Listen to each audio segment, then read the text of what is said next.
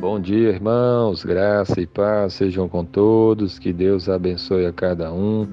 Quero ler para nós meditarmos na palavra do Senhor. Êxodo capítulo 20, versículo 8 diz assim: Lembra-te do dia de sábado para o santificar. Amém. Esse versículo fala dos dez mandamentos que Deus deu, e aqui está falando para nós o quarto mandamento. Deus havia libertado o seu povo da escravidão do Egito, e agora Deus estava conduzindo o seu povo para a terra prometida. E no deserto, no Monte Sinai, Deus então dá os dez mandamentos para o seu povo. Os Dez Mandamentos fazem parte da lei moral de Deus. Deus queria que o seu povo fosse obediente a Ele. E Deus quer isso também de nós. Jesus morreu por nós, Jesus ressuscitou. Em Cristo, ele, Deus nos perdoa todos os nossos pecados. Deus dá, nos salva em Cristo Jesus. E agora que Ele então perdoa e salva aquele que se aproxima dele com o coração arrependido e contrito, Deus quer que nós tenhamos uma vida de obediência. E aí está a importância dos dez mandamentos. Não é que os dez mandamentos vão salvar alguém. Ninguém é salvo pelos seus próprios méritos. Mas quando uma pessoa crê, se converte a Jesus, Deus o perdoa. E Deus então vai capacitar a pessoa para guardar os seus mandamentos. E aqui a gente está diante do, do quarto mandamento que nos ensina: lembra-te do dia de sábado para o santificar. Os outros versículos continuam a explicar esse mandamento. Eu estou pegando aqui esse versículo 8 porque aqui está algo muito importante para nós. É, aqui está dizendo para lembrar do dia de sábado, para o santificar. Então o povo deveria lembrar do dia de sábado, o dia do descanso.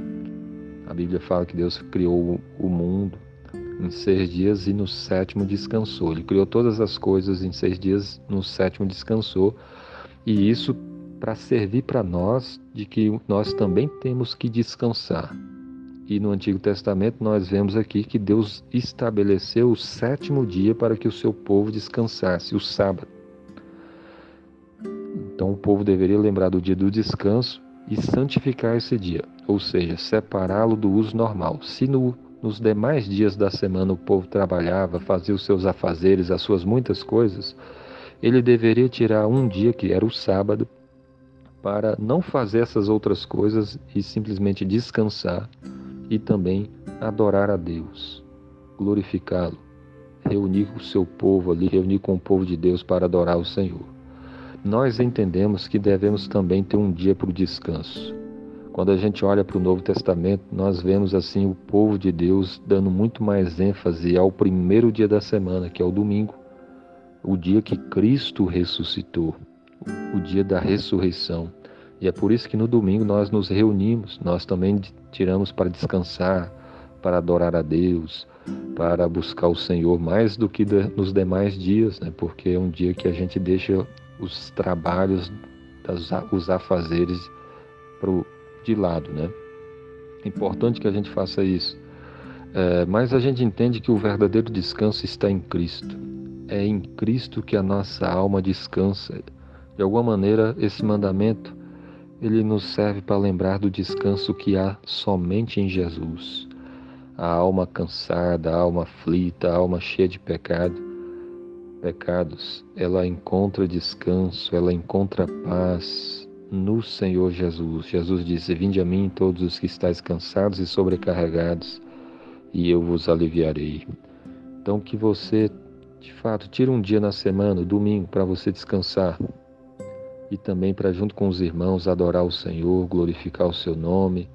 É, e também entenda que o verdadeiro descanso não está em um dia, está numa pessoa, está em Jesus Cristo. É Ele que dá descanso para nossa alma. Que Deus abençoe a sua vida, em nome de Jesus. Amém.